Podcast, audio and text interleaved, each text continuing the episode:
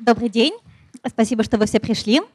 Я бесконечно рада быть в Екатеринбурге после целых двух лет перерыва, потому что сначала я уезжала учиться, а дальше вы знаете, что произошло. И сегодня я буду вам рассказывать о том, э, как я рада, что из всех возможных вариантов безделья, которые были вам доступны в этот прекрасный летний вечер, вы выбрали бездельничать здесь. И я также благодарна организаторам, которые разрешают мне дерзко иллюстрировать лекции голыми людьми. Э, на самом деле в этой лекции будут целых два исследования, для которых уместна такая иллюстрация. И теперь, когда я привлекла ваше внимание, попробуйте для начала решить задачу Дункера со свечой. Э, в этой задаче, это классическая задача на инсайт, э, нужно прикрепить свечу к стене, так, чтобы она, будучи прикрепленной к стене, горела. Стена пробковая, в стену можно втыкать кнопки. У вас есть, собственно, свеча, есть спички, есть коробочка с кнопками. Э, стена пробковая, в стену кнопки втыкаются легко. Э, если у вас есть какое-то гениальное решение, то вы можете его проорать с места. Э, если у вас гениального решения пока нет, то мы к этому потом еще вернемся. Я про нее рассказываю. Верное решение поступило. Характерный признак любых задач на инсайт в том, что решение, когда оно поступило, оно кажется очевидным, элегантным, идеально красивым, и вы не понимаете, как вам раньше это в голову не пришло. А пока оно еще вам в голову не пришло, то вы его не видите. Э, действительно, здесь э, понимание задачи требует реструктуризации. Мы воспринимаем коробочку с кнопками только как хранилище для кнопок, но если мы догадаемся, что кнопки можно из нее высыпать и использовать саму коробочку как платформу для свечи, то это решение оказывается идеальным с точки зрения логистической и с точки зрения аккуратности. Э, но задач на инсайт на самом деле бывает много. Среди них есть еще более простые. И я хотела бы поговорить о том, э, как в принципе происходит у нас. Я немножко туплю, потому что мне велели направлять кликер в неправильном направлении и стоять так, чтобы мне было ничего не видно. Э, значит, смотрите, как, как вообще выглядят задачи, которые перед нами ставит жизнь. Э, задача, которая перед нами ставит жизнь, э, выглядит так, что сначала мы слышим, что нам нужно сделать. Допустим, у нас есть 9 точек, и нам нужно соединить их прямыми линиями, не отрывая карандаша от бумаги. Э, после того, как мы усвоили задачу, мы начинаем совершать логические последовательные шаги. Мы совершаем логические последовательные шаги, и в какой-то момент у нас все получается. Существенная часть задач в нашей жизни существенная часть задач, с которыми мы сталкиваемся, устроена именно так. У нас есть понятные шаги, э, нужно просто взять, сесть и сделать. Соберись, тряпка. Но иногда бывают задачи другого типа. Иногда бывают задачи такого типа, в которых э, самое первое, самое очевидное решение внезапно не срабатывает. Вот если мы к этой задаче добавим дополнительное условие, что вы должны соединить эти 9 точек прямыми линиями, не отрывая карандаша от бумаги, и линий должно быть при этом 4, то вы обнаружите, что вот это вот лобовое решение перестало работать, потому что линий в нем 5. Тогда вы начинаете действовать методом проб и ошибок. Вы начинаете пытаться совершить какие-то действия и посмотреть, что получится. И вы как-то обнаруживаете, что один вариант с четырьмя линиями, второй вариант с четырьмя линиями, третий вариант с четырьмя линиями не срабатывают. Вы оказываетесь в тупике. И когда вы оказываетесь в тупике, то дальше у вас наступает стадия инкубации э, вот этой проблемы, э, в которой вы пытаетесь подумать, можно ли на эту проблему посмотреть как-то по-другому. Э, можно ли как-нибудь по-другому понять условия задачи, можно ли каким-то другим образом это решить. И у вас наступает счастливый момент реструктуризации. То, что называется ага-эффект, вам приходит в голову гениальная мысль. В данном случае гениальная мысль заключается в том, что все это время люди пытались рисовать линии внутри квадрата. А вот если вы попробуете рисовать линии так, чтобы они выходили далеко за пределы квадрата, то может оказаться, что в этой ситуации четырех линий оказывается достаточно. Э, вы, возможно, недоумеваете, почему я стала рассказывать вам про задачу про 9 точек, если обещала голых людей э, и безделье. Я еще некоторое время продолжу. Э, я поговорю о том, что в тот момент, когда вам приходит в голову неочевидное решение какой-нибудь такой задачки, их придумано довольно много для лабораторных психологических экспериментов, э, то вы испытываете радость. Это можно посмотреть, э, когда вы кладете человека в томограф. Вы можете давать человеку задачки на инсайт, и вы можете давать человеку более простые задачки. Вот в этом конкретном исследовании, картинка из которого на слайде, э, все задачки были на тест отдаленных ассоциаций. Э, тест отдаленных ассоциаций — это такое лабораторное задание, в котором я даю вам какие-нибудь три слова, а вам нужно придумать четвертое, которое может образовывать уместное, осмысленное словосочетание со всеми теми тремя словами, которые я вам дала. Э, самый простой возможный пример. Я говорю вам «дом», «кора», «вишня». А вам нужно выкрикнуть с места какое-нибудь слово, которое... А? Большая кора — это что, например? Э, кора, кора. К-О-Р-А. Да, поступил правильный вариант дерева. Правильный вариант поступил довольно быстро, потому что вот эта задачка авторами не классифицировалась как задача на инсайт, а классифицировалась как довольно простая и понятная задача. Действительно, бывает вишневое дерево, бывает э, деревянный дом, бывает кора у дерева. А вот посмотрите более сложный вариант. Э, месяц, вино и олень.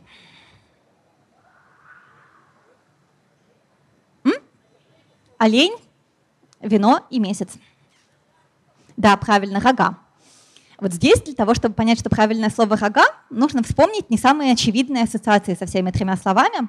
Нужно понять, что месяц имеется в виду как луна на небе с рогами, э, а не как календарный период. Нужно вспомнить, что вино можно пить из рога. Э, ну и третье слово подсказка «олень». Можно было бы придумать еще более хитрое что-нибудь. Э, но, в общем, мы людям давали 50 заданий такого рода, я, к сожалению, не, не уверена в большей части тех заданий, которые им давали, потому что статья немецких авторов и список слов, список задач у них приводится на немецком. Я загружала его в Google переводчик, получались невероятно красивые белые стихи, но в них не было совершенно никакого смысла. Было бы на английском, было бы понятнее. Э, и вот э, если задачка была классифицирована авторами исследованиями как задачка, которая требует инсайта, как задачка, которая требует реструктуризации, то они наблюдали на томограмме э, ярко выраженную активность вентральной области покрышки и ярко выраженную активность прилежащего ядра. Вот вы ventral tegmental area и nucleus accumbens. Они так называются. Они активируются сильно в том случае, если задачка, которую вы решили, требовала инсайта. А если она не требовала инсайта, то какой-то яркой активации вот этих областей было не видно. Э, и вентральная область покрышки и прилежащее ядро это два ключевых центра в системе вознаграждения нашего мозга.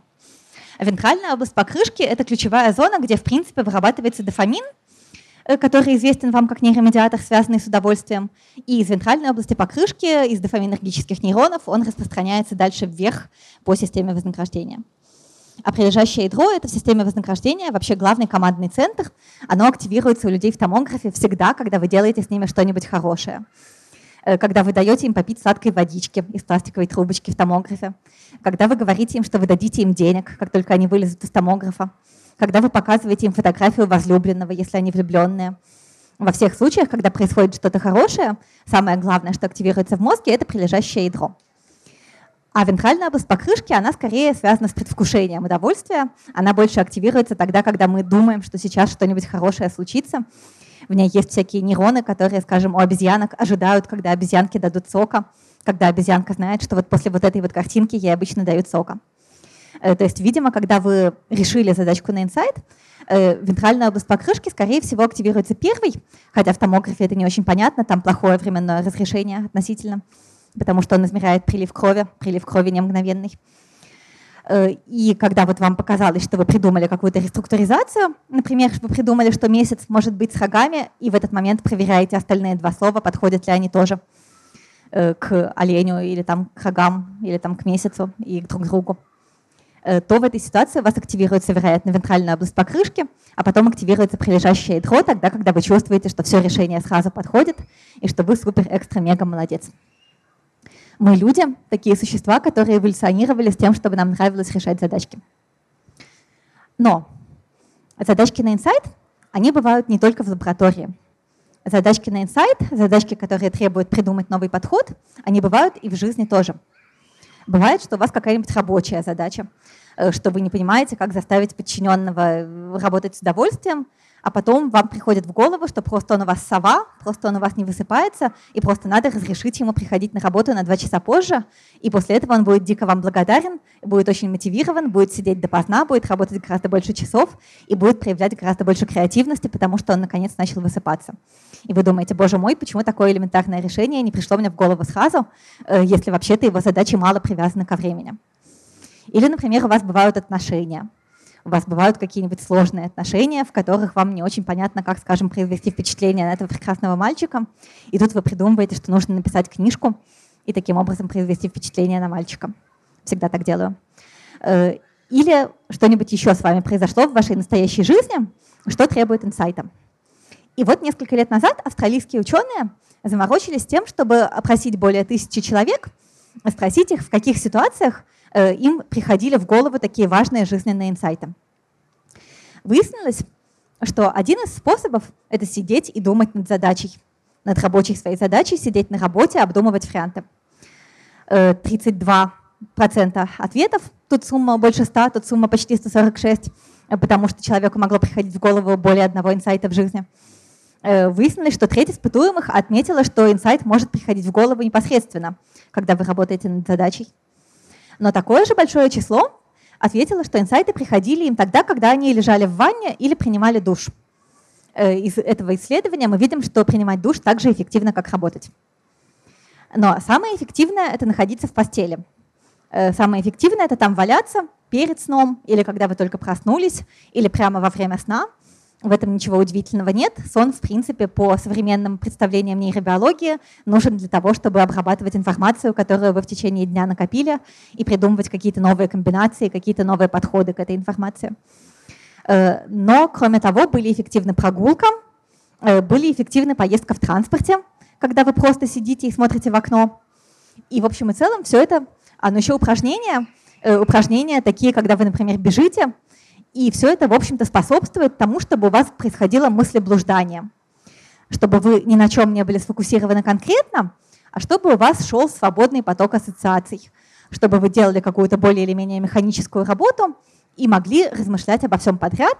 И в такой ситуации вам может прийти в голову новая идея, э, даже если вы сознательно не думали в этот момент о той проблеме, которую нужно вам решить. Задачи на инсайт часто решаются тогда, когда вы вовсе даже об этом не думали, когда вы вовсе отвлеклись на что-нибудь другое. И вот мыслеблуждание, оно, судя по всему, вообще довольно ценная штука, э, потому что другие исследования показывают, что мыслеблужданием мы занимаемся постоянно, э, даже в тех случаях, когда нам надо было бы им не заниматься. Э, в этой работе людям устанавливали на телефон мобильное приложение, которое в случайные промежутки времени, несколько раз в день, отправляла им э, всплывающее и пикающее оповещение, просила их заполнить короткую анкету о том, во-первых, чем они прямо сейчас занимаются, во-вторых, думают ли они о том, чем они занимаются, и в-третьих, счастливы ли они в этот момент времени. Выяснилось, что практически в половине случаев, в 46,9%, что бы люди ни делали, э, люди занимаются мыслеблужданием. Они делают это, когда читают книжки, они делают это, когда работают, они делают это, когда смотрят телевизор, они делают это, когда молятся, они делают это, когда ездят на велике, водят машину, все что угодно. Вот единственное, во время секса люди обычно говорили, не говорили, что они занимаются мыслеблужданием, хотя это были те люди, которые, тем не менее, отвечали на вопросы приложения в этот момент. Э, но что существенно? Существенно, что вообще-то мыслеблуждание — это не очень хорошо, не обязательно хорошо, потому что оно вовсе не делает людей счастливее. Когда людей спрашивали, счастливы ли они, то они часто отвечали, что они счастливы в том случае, если они думали о том, что они делают. Если они были сфокусированы на том, что они делают здесь и сейчас, настроение свое они оценивали как более высокое. Примерно такое же хорошее настроение и ощущение счастья было у них в том случае, если их мыслеблуждание было приятным, если они представляли себе, предвкушали себе какое-нибудь прекрасное будущее счастье. Но вот в том случае, если мыслеблуждание было просто нейтральным, или тем более, если оно было посвящено каким-нибудь тревогам и плохим вещам, то тогда люди оказывались существенно менее счастливы, когда они блуждают мыслями, чем тогда, когда они сфокусированы на деле, из чего следует, что человек может быть более доволен жизнью, если он фокусируется на деле. Но задались вопросом ученые. Если мыслеблуждание не делает счастливее, э, если только оно не хорошее, и причем более того, может делать несчастнее, потому что они посмотрели еще на временную динамику. И во временной динамике получалось так, что если в момент номер один люди говорили, что они блуждают мыслями, то в момент номер два, следующий за ним, они оценивали себя как менее счастливых. Но не наоборот, не было такого, что если они оценили себя как менее счастливых, то они с большей вероятностью будут заниматься мыслеблужданием в следующий момент. Скорее, тут дело в том, что, блуждая мыслями, вы сделали свою работу не очень хорошо, вам нужно ее переделывать, вы от этого недовольны испытываете несчастье. И вот ученые задались вопросом. Э, если мыслеблуждание, во-первых, не делает нас счастливее в большинстве случаев, э, и вообще не делает счастливее по сравнению со сфокусированностью на работе, даже если мы думаем о хорошем, а во-вторых, оно очевидным образом портит качество того, что мы делаем, повышает вероятность автоаварий, мешает сфокусироваться на прочитанном и так далее, то почему все-таки это настолько массовое явление? Э, почему все-таки люди настолько много сильно подвержены мыслеблужданию? Ну, во-первых, потому что блуждание мыслями часто посвящено будущему, и когда вы делаете что-то, от чего все-таки можно отвлечься, то вы можете одновременно сэкономить время и усилия на том, чтобы параллельно планировать, что вы будете готовить на ужин, куда вы пойдете поступать в следующем году и кем вы станете, когда вырастете. То есть э, таким образом можно немножко экономить время на обдумывание будущего. Э, кроме того, некоторые работы бывают скучными, и человек все-таки пытается так себя развлечь для того, чтобы уйти мыслями. Но самое интересное, что похоже, что блуждание мыслей способствует креативному мышлению. Это можно тоже проверять в экспериментах.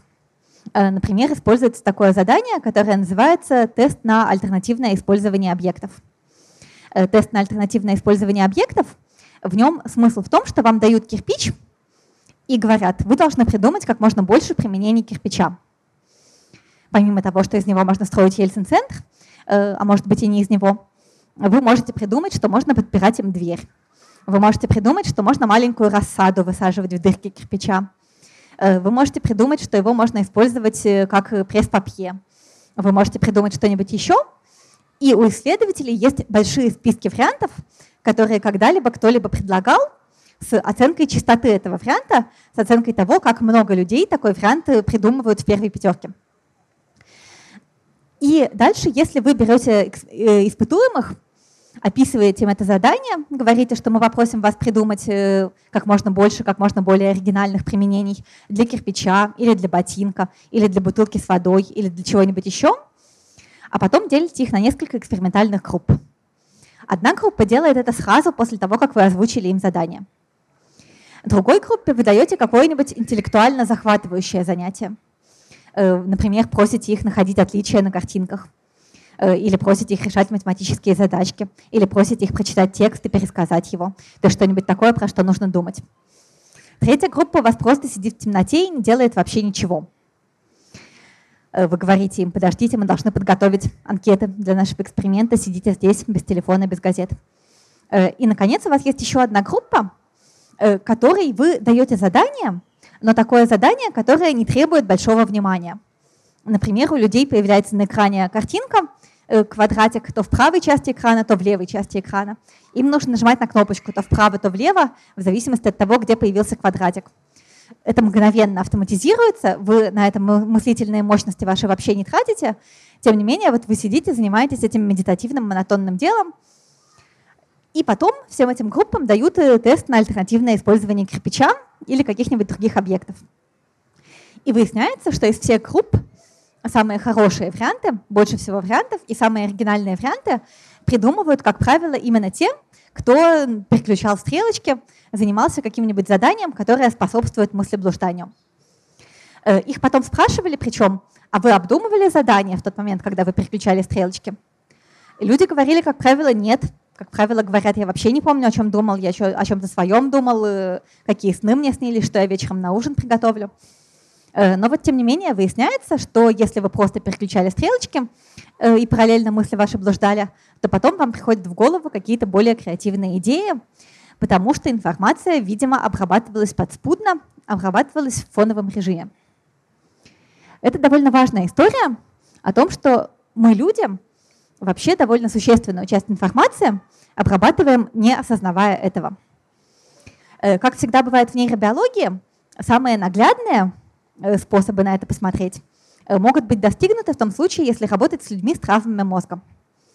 Бывают люди, у которых, например, в результате инсульта повредилась зрительная кора.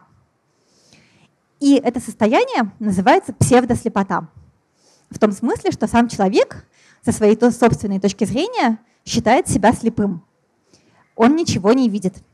У него зрительная кора не обрабатывает информацию, он не понимает, э, какие объекты перед ним находятся, он не может воспринимать их глазами.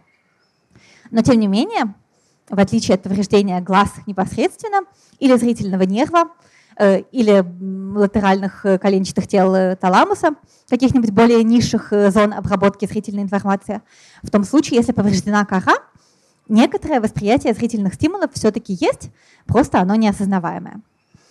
Вот был, например, такой пациент, известный под инициалами ТН, про которого я попробую запустить вам видео. Может быть, у меня получится. Он говорит, что он ничего не видит. Его просят пройти через коридор. И когда его просят пройти через коридор, то в коридоре коварные ученые раскидали разные объекты. И вы видите, что человек, который считает, что он ничего не видит, тем не менее, с удивительной точностью все эти объекты благополучно обходит.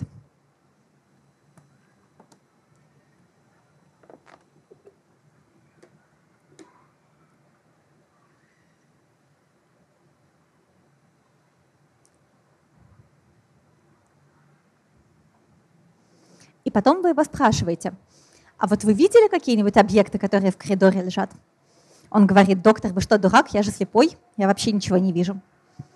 Говорят, хорошо, а вот вы повернули направо и прижались к самой стеночке, это было почему? Он говорит, ну понятия не имею, мне просто так захотелось. И похожие вещи бывают разные другие. Можно кидать человеку мяч, человек его ловит. Вы спрашиваете, как? Как вы его поймали, если вы ничего не видите? Он говорит, ну, я захотел протянуть руку, а тут ваш мяч прилетел случайно, я не знаю.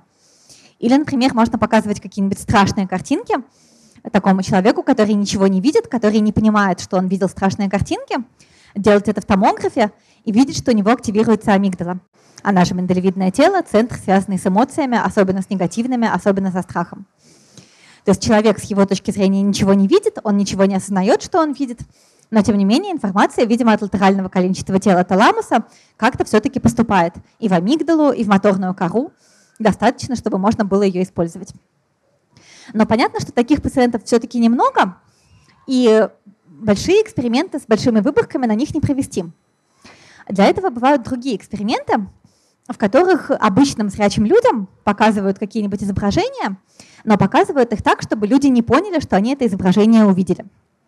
Например, потому что изображение показали очень-очень быстро.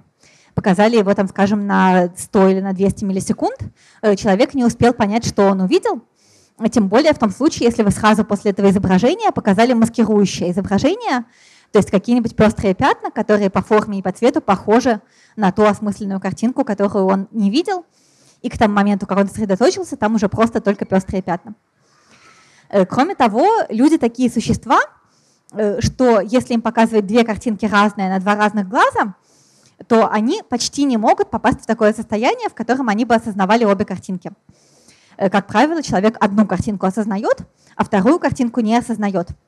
И у человека, как правило, есть ведущий глаз, то есть вы можете предсказать, каким глазом человек преимущественно будет видеть картинки, которые ему показывают. Если вы на ведущий глаз показываете домик, а на неведущий показываете лицо, а потом спрашиваете человека, что он видел, то в 95% случаев он говорит, что он видел домик, а что он видел лицо, он не понял. Тем более, если вы это лицо показали тоже ненадолго и тоже закрыли потом маскирующим объектом.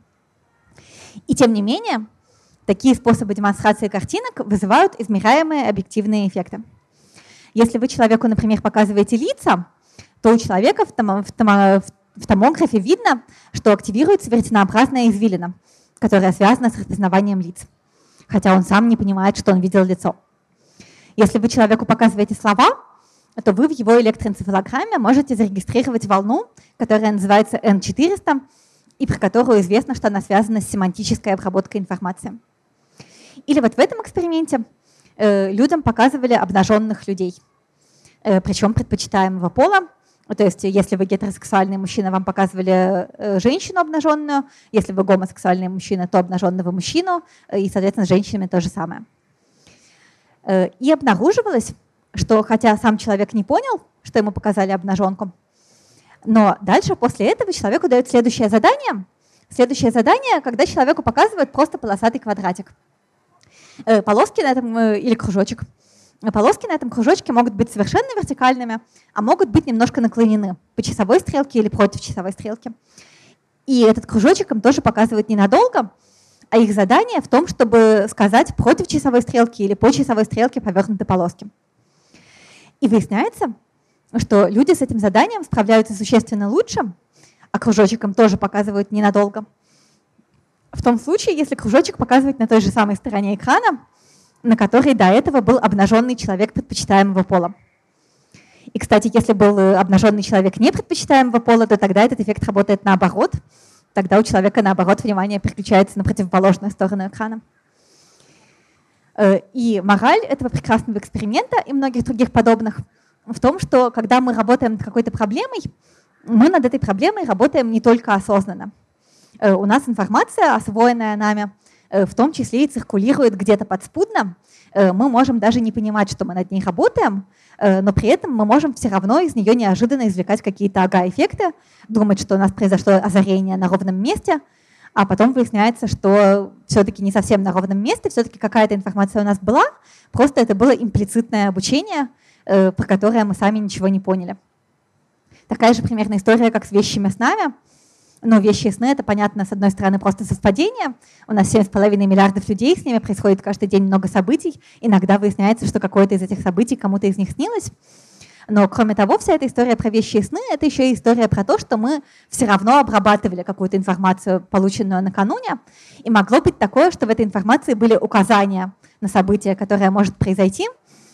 Э, ну, там нам приснилось, что у нас опрокинулся стол, на следующий день он, правда, опрокинулся, а может быть, у него вчера еще скрипела ножка. Мы этого не поняли, но мозг наш больше, чем мы, больше, чем наша сфера внимания, больше, чем наша лобная кора.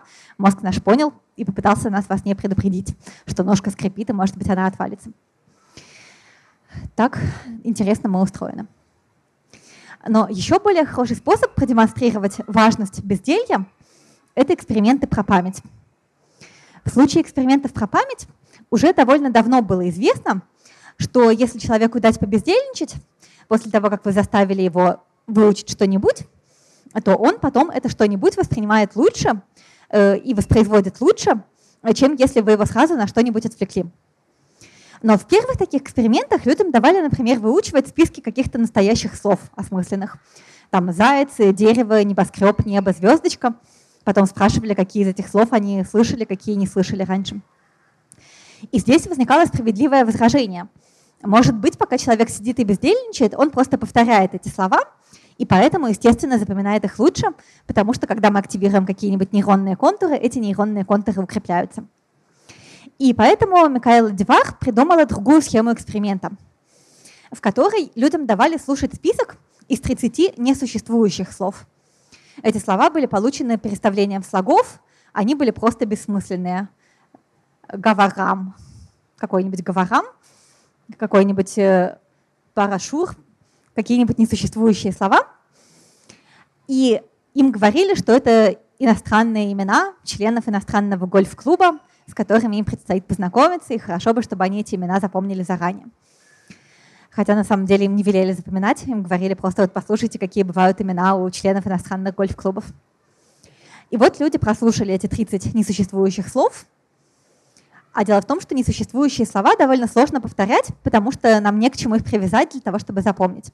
Кто-нибудь из вас помнит те несуществующие слова, которые я только что называла? Ну, вы молодец. Но они, видимо, все-таки были случайно похожи на что-то. Мне следовало лучше подготовиться. Ну, в общем, когда их все-таки 30, 30 вы так не можете. Дальше людей делили на две группы.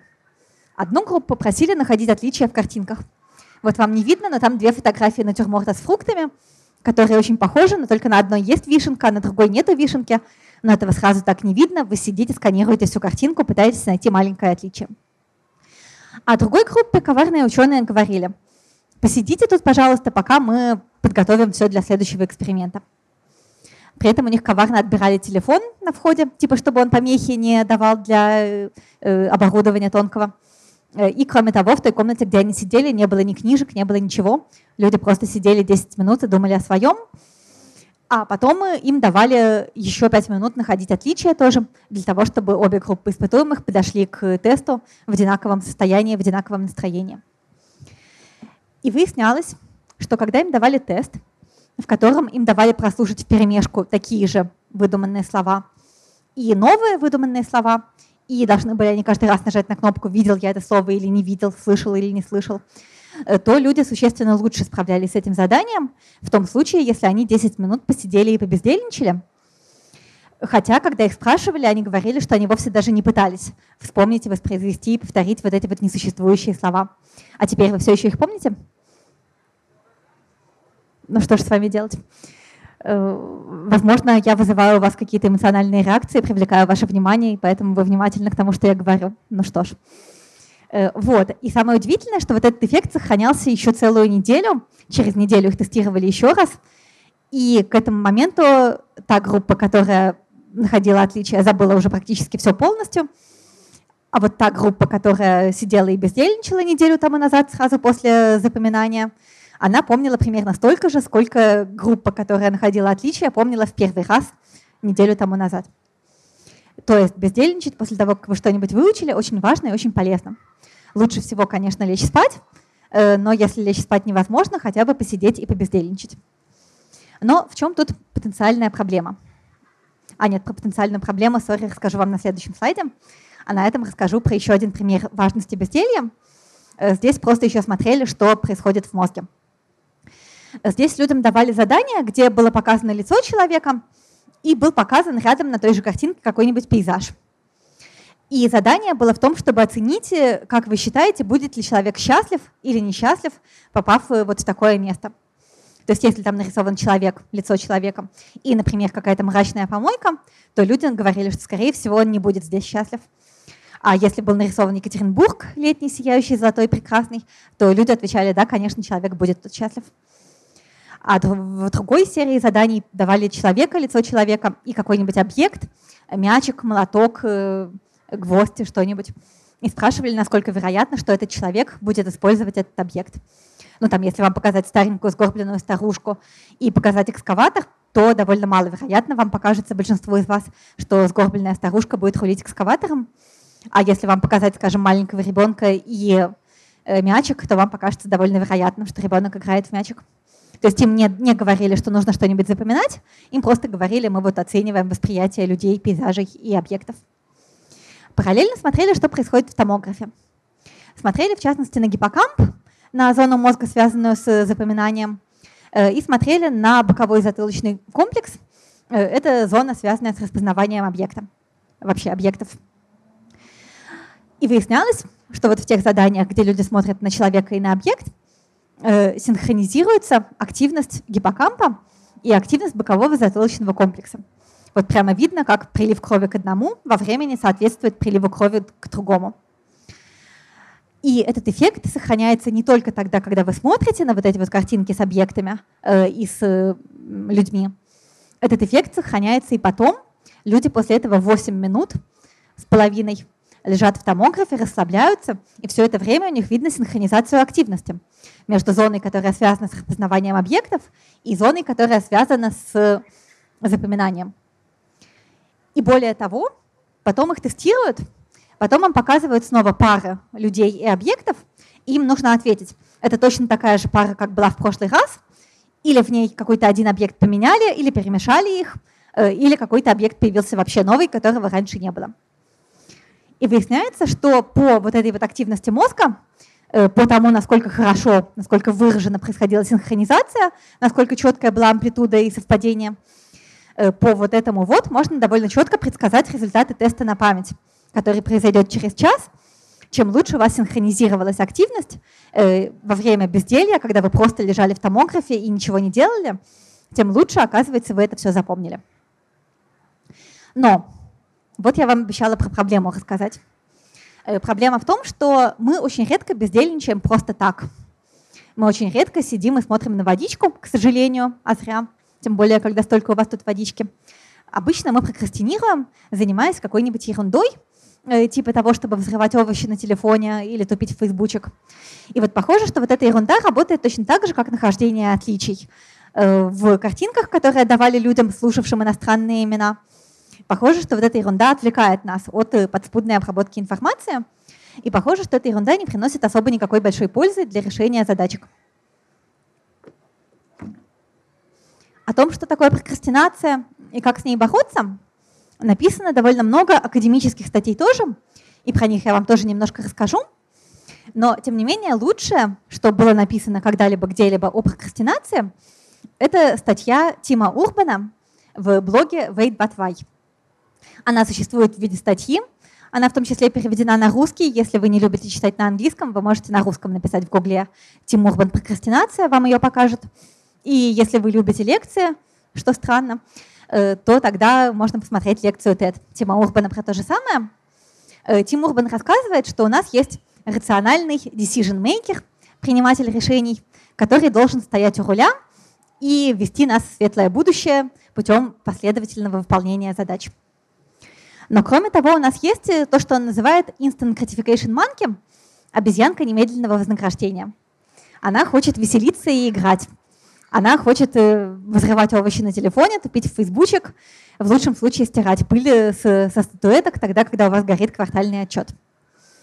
И обычно она оттесняет нашего рационального принимателя решений от рулевого колеса, и мы начинаем заниматься какой-нибудь фигней. Но, к счастью, у нас в жизни обычно есть дедлайны.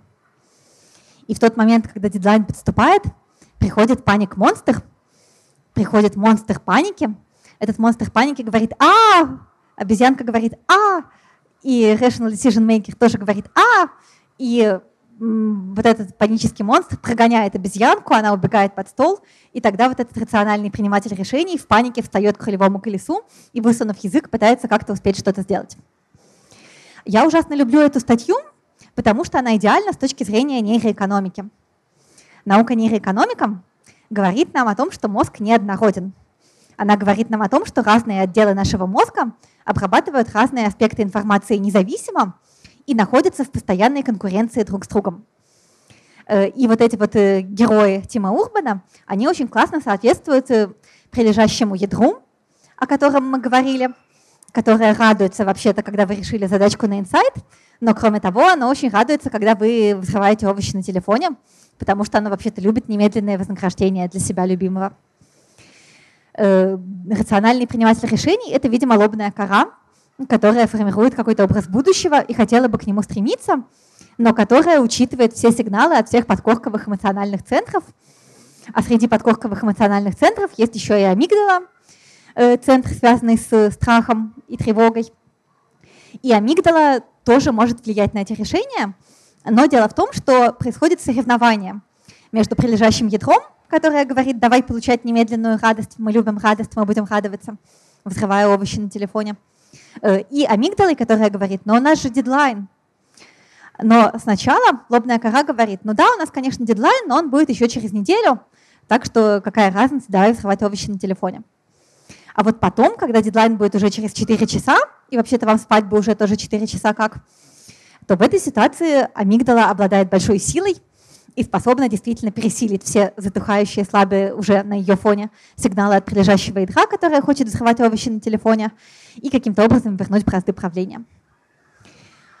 Э, но, э, к сожалению, э, мало понимать, как прокрастинация работает, хорошо бы еще понимать, что с ней делать.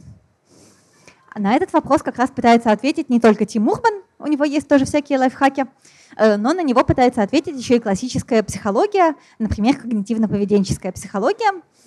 Она занимается в первую очередь тем, что она, опрашивая людей о прокрастинации, анализирует причины прокрастинации.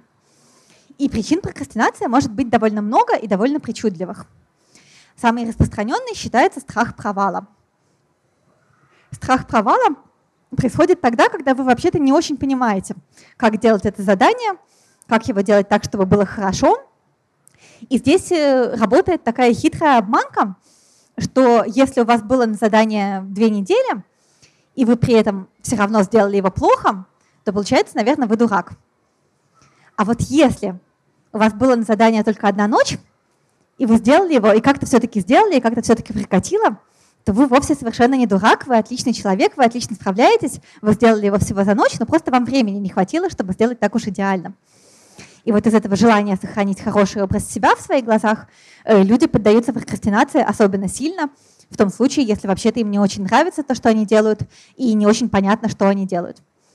Я человек, который учился в двух магистратурах, и одна магистратура у меня была отличная в вышке по когнитивным наукам, а вторая магистратура у меня была нелепая и дурацкая в Бристоле по молекулярной нейробиологии. Совершенно зря я в это ввязалась вместо того, чтобы ездить в Екатеринбург.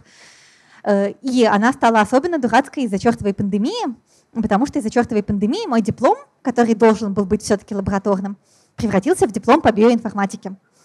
Э, мне, давали, мне дали список из кучи белочков, я загружала его в какой-то специальный софт, там внутри софта происходила магия, эта магия говорила мне, какой белочек с чем-то связан, и я писала про этот текст в дипломе, совершенно не понимая, что это, зачем это и для чего это. И вот я так не прокрастинировала никогда в жизни. То есть, э, правда, я садилась это делать, э, ну, имея на каждый кусок задачи, скажем, две недели, я садилась ее делать к 11 часам вечера того дня на, на следующее утро, после которого нужно будет сдавать э, с ужасной ненавистью к себе, к Бристолю, к пандемии, ко всему на свете. Еще спасибо, что эту программу тоже делали нейробиологи, которые понимают, как работает мозг человеческий, поэтому они хотя бы разбили на много маленьких промежуточных дедлайнов по две недели, но на практике по одной ночи. Ну, в общем, если бы они сделали один дедлайн в день всей сдачи диплома на 50 страниц, то тогда, конечно, я бы просто не смогла его сдать никак, потому что я не хотела, не понимала, и я не выбирала никогда в жизни делать эту задачу.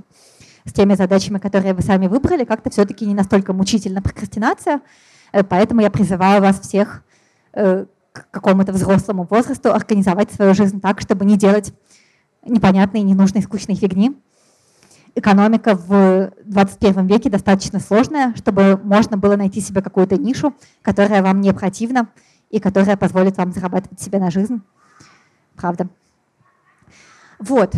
Э, но бывают всякие разные. Бывает, что человек просто не понимает, просто не нашел таких способов как раз поэтому прокрастинации больше у студентов, чем у взрослых, потому что взрослые по мере взросления все-таки придумывают какие-то способы, которые для них работают. Э, для кого-то работает просто убрать дистракторы, убрать отвлекающие факторы, то есть, скажем, завести для работы отдельный компьютер, на котором не залогинен Facebook, не установлены никакие игры.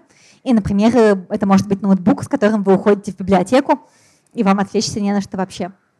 Для очень многих людей хорошо работают социальные стимулы, то есть вы можете, например, волевым усилием э, поставить на компьютер программу, которая шерит экран, и расшарить его вашей маме. И попросить вашу маму время от времени смотреть, что вы делаете на экране вашего компьютера. И если она увидит, что нет никакого прогресса, то она будет вас ругать, и вам будет неловко. Потому что мама, например, вас расстроится от того, что вы плохо работаете и не сможете кормить ее, когда она станет старенькой. Э, или можно, например, э, испытывать эмоции, потому что эмоции важны, эмоции важны для мотивации, и эмоции могут быть э, использованы как хороший эффективный стимул для работы. Вы можете, например, в кого-нибудь влюбиться и решить, что вы сможете завоевать его или ее сердце с большей вероятностью в том случае, если э, вы сделаете эту работу. Вот я такой человек, который всю жизнь писал книжки на почве влюбленностей. Сейчас у меня роман с мальчиком, который, я надеюсь, сам напишет книжку. Э, вот. Э, и что делает э, психотерапия э, в том случае, если человек приходит и жалуется на прокрастинацию? Она сначала пытается установить его личные причины и в первую очередь исключает депрессию, исключает тревожное расстройство. Потому что если у вас депрессия, то не надо вам ругать себя и говорить «соберись, тряпка», а вам надо сначала поесть таблеточек или пройти психотерапию для того, чтобы вам перестало быть так плохо. Может быть, когда вам перестанет быть так плохо, вы сможете работать. Во-вторых, пытается предложить какие-нибудь методы э, решения, пытается просто научить человека каким-нибудь приемам. Но если ни то, ни другое не помогло, говорит ему, бросай к черту этот университет, потому что это не твое, найди что-нибудь такое, что твое. Но в целом прокрастинация есть, была и будет всегда, и никакой волшебной таблетки у меня для вас нет. Но, тем не менее, вы сюда не зря пришли. У меня есть для вас и хорошие новости. Хорошие новости заключаются в том, что, как мы уже говорили в начале лекции, задачи в нашей жизни делятся на два типа. Один тип задач – это задачи типа «соберись, тряпка». задачи, в которых надо просто сесть, взять и сделать. И вот в этих задачах, к сожалению, прокрастинация бесполезна. В этих задачах, тем, чем меньше вы прокрастинировали, чем раньше вы сели делать, тем лучше будут ваши результаты. Но в нашей настоящей сложной жизни, в нашем настоящем сложном обществе бывают, кроме того, и другие задачи, в которых нам нужно подумать, и нам нужно придумать какое-нибудь новое, хорошее, творческое, креативное решение.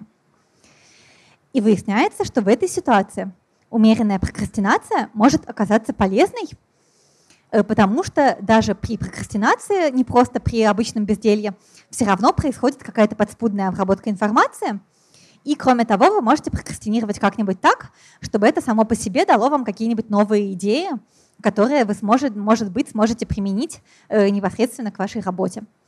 Какую-нибудь шуточку вы прочитаете, из этой шуточки придумайте, как начать свое выступление, и таким образом у вас э, исчезнет страх чистого листа, когда вы готовите выступление. И вот эти вещи можно проверять экспериментально. Э, можно взять студентов и дать студентам задание. Задание такое.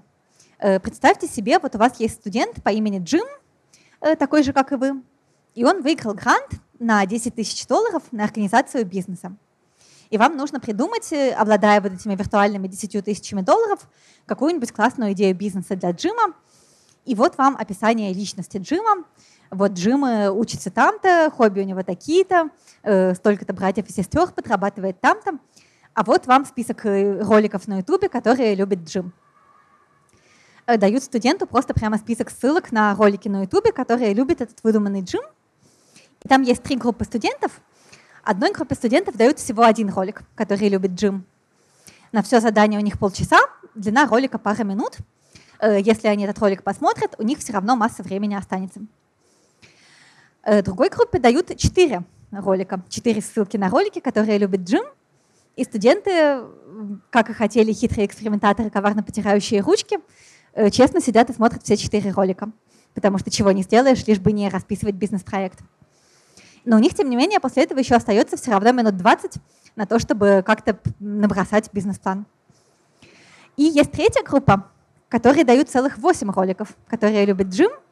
И если они будут смотреть их все, а они обычно так и делают, то у них останется всего 10 минут на то, чтобы придумать бизнес-идею. И выясняется, что в такой постановке эксперимента наблюдается четкая О-образная кривая. Что если вы прокрастинировали совсем мало, то вы хорошо и подробно распишете бизнес-план, но он будет скучный. Потому что вы взяли какую-то первую идею, которая пришла к вам в голову, и хорошо ее расписали. Если вы посмотрели 9-8 роликов, э, то вы придумаете бизнес-план, но он будет плохой, и он тоже будет на скучной идее, потому что у вас вы чувствуете, что уже совсем не осталось времени, вам нужно срочно, и поэтому вы опять же берете первую идею, которая есть на поверхности. Но вот в том случае, если вам подсунули 4 ролика, и вы посмотрели 4 ролика, и у вас еще осталось 15-20 минут на выполнение задания, то это получается оптимальный баланс потому что из этих роликов вы могли подхватить какие-то дополнительные идеи, и у вас, в принципе, еще осталось время на то, чтобы подумать, какая из этих идей лучшая до того, как э, написать тезисы бизнес-плана. И выясняется, что с точки зрения креативности, с точки зрения оригинальности идей, лучшие результаты в таком эксперименте показывают те студенты, которым создали условия для того, чтобы умеренно попрокрастинировать. А потом эти же исследователи, исследователи пошли в поля, пошли исследовать настоящих клерков – Настоящие клерки анонимно под номерами заполняли анкеты о том, насколько сильно они прокрастинируют в ходе своих рабочих задач. И одновременно исследователи спрашивали руководителей каждого из этих клерков. Это были там бухгалтеры, менеджеры среднего звена, э, администраторы, люди, в общем, с такими умеренно творческими профессиями, но такими, где все-таки иногда надо включать голову. Э, ученые э, расспрашивали менеджеров, насколько вот этот конкретный человек в своей работе креативен, много ли его начальник помнит случаев, когда человек предлагал какую-то классную идею, придумывал какой-то новый способ решения задачи, предлагал какое-то улучшение и так далее. И там обнаружили точно такую же О-образную кривую, обнаружили, что э, если сам человек говорит, что ну я, конечно, прокрастинирую, но потом все-таки собираюсь и делаю вовремя, то одновременно его менеджер считает его более креативным, Э, чем две другие группы, чем тех людей, которые либо говорят, я вообще не прокрастинирую, и менеджер, в принципе, тоже это подтверждает, либо говорят, ну, я прокрастинирую страшно, могу даже протупить задание. Тут уж действительно не до креативности. То есть вот на этом графике отражены четыре случая задач. Бывают задачи, для которых творческое мышление особо не нужно, и при этом самому человеку они особо не интересны, и он сам тоже никаких творческих задач к ним придумывать не склонен, и творческих решений. Для этих задач прокрастинация приносит только вред. Э, в этих задачах, чем раньше вы сели и сделали то, что нужно, тем лучше, тем качественнее вы это сделали. Но три других типа задач – это когда творческое мышление нужно для самой задачи, или когда даже для самой задачи оно не очень нужно, но вы его все равно применяете, потому что вы хотите применить к этой задаче творческое мышление. Э, и вот в этих трех случаях, когда творческое мышление нужно, и, и вы его применяете, или когда вы его не применяете, но все равно оно нужно, э, или когда, в общем, сейчас. Вот, либо нужно много креативности, и у вас у самого интерес к задаче есть, либо нужно много креативности, даже если у вас самого интереса к задаче мало, либо нужно мало креативности, но зато у вас самого интереса к задаче много. Вот во всех трех этих случаях умеренная прокрастинация оказывается полезна. И главная мораль того, что я хочу вам сказать, в том, что в нашей жизни, конечно, бывают разные задачи. В нашей жизни, конечно, к сожалению, неизбежно бывают задачи, которые нужно просто взять и сделать. Но все-таки мы с вами живем в сложном информационном обществе, в котором нам часто бывает нужно что-нибудь придумать. Поэтому, если вы все-таки прокрастинируете, то не грызите себя слишком сильно. Э, умеренная прокрастинация, такая, когда у вас остается две трети или хотя бы половина времени на задачу к тому моменту, как вы начали ее делать. То есть первую половину времени вы протупили, но на вторую половину времени вы все-таки сели и стали делать то, что надо. Так вот, такая умеренная прокрастинация может все-таки помочь э, вашему творческому мышлению и в общем и целом мир достаточно сложен, чтобы организовать свою жизнь так, чтобы творческие задачи тоже бывали вам нужны. Спасибо.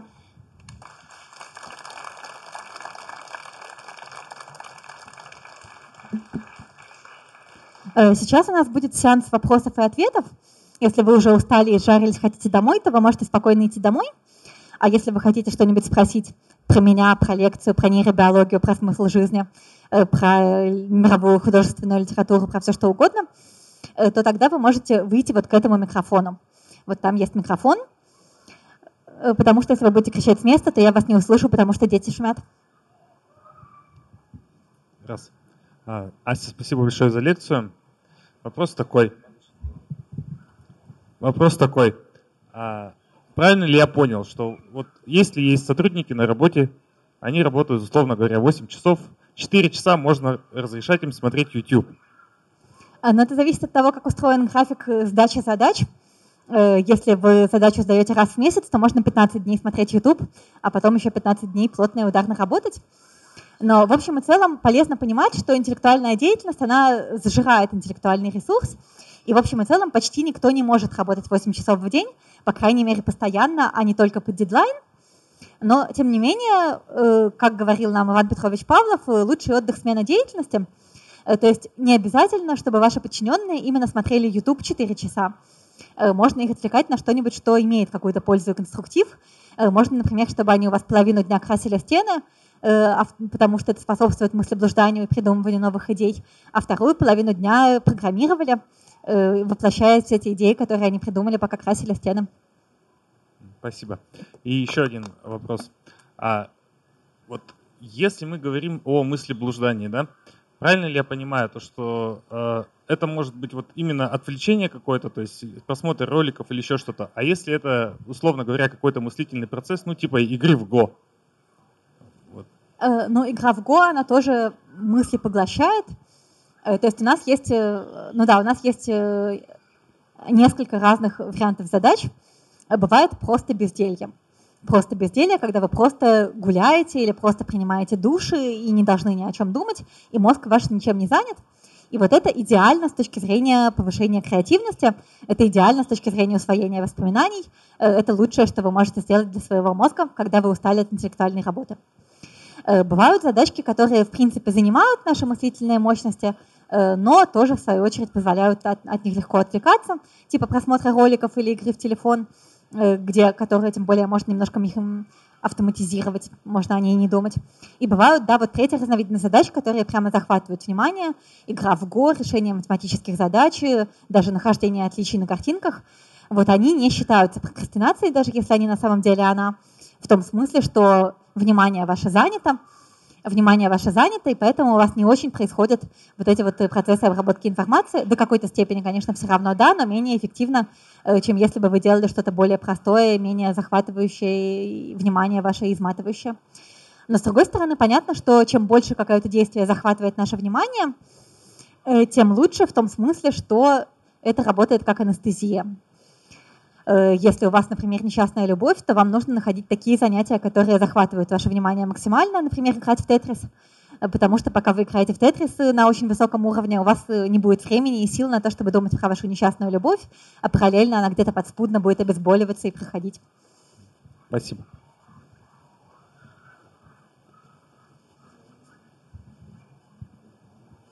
Раз, раз. Здравствуйте, Ася. Спасибо большое за лекцию. Вы рассказывали про то, что в психотерапии, э, чтобы работать с прокрастинацией людей, э, сначала исключают депрессию и тревожное расстройство. Про депрессию вы пояснили, почему важно ее исключить. Э, почему важно исключить тревожное расстройство? Ну, можете ли вы рассказать про это? Ну, потому что существует какой-то оптимальный уровень тревоги для того, чтобы эффективно работать и действовать. И существенная часть случаев прокрастинации связана с тем, что человеку очень страшно. Э, человеку очень страшно браться за это дело, он боится провала. Или, между прочим, бывает такое, что он боится победы. Вот я, например, хорошо прочитаю эту лекцию, потом меня будут еще звать на лекции, я вообще никогда не смогу приехать домой постирать одежду, потому что я буду целыми днями то в Челябинске, то в Екатеринбурге, то в Перми. Куда это годится, я, может быть, не хочу. И, может быть, это тоже препятствует тому, чтобы я делала лекцию.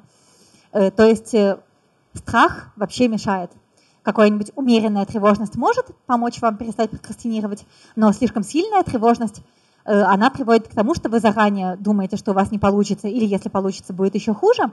А может быть, вы так думаете не из-за того, что так устроена объективная реальность, а из-за того, что у вас разбушевавшаяся амигдала отправляет слишком много сигналов тревоги, слишком много сигналов страха, и в такой ситуации надо сначала дать вам анксиолитиков, э, таблеточек от тревожного расстройства, и тогда вам, может быть, окажется, что работать не так страшно, как вам казалось, и вы начнете работать добровольно. Спасибо большое.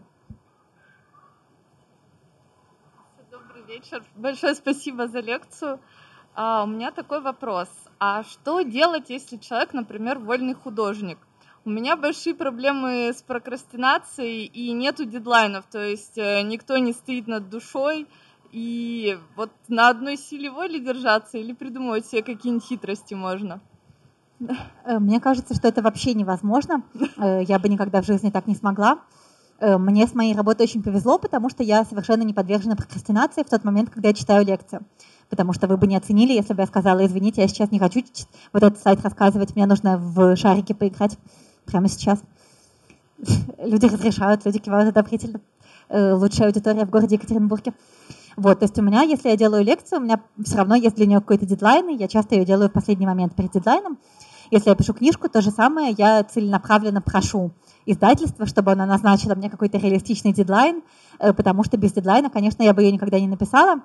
Но вот первую книжку я написала из-за несчастной любви, потому что там эмоции были сильнее, желание произвести впечатление на мальчика было сильнее, чем, э, чем желание играть в шарики.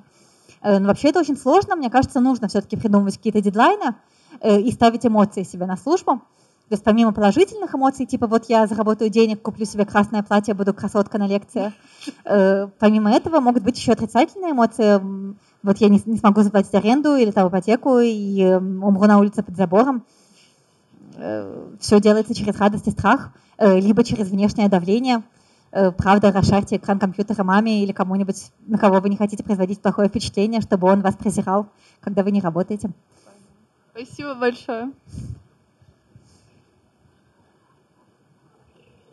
Здравствуйте, спасибо, что приехали. Вопрос для глупых. Допустим, э, я решила посмотреть на ночь ролик на ютубчике. Я уснула, а ютубчик показывал мне все новые и новые ролики. В это время мой мозг как-то обрабатывает эту информацию или он отдыхает? И как это вообще сказывается на вот состоянии мозга думать с утра?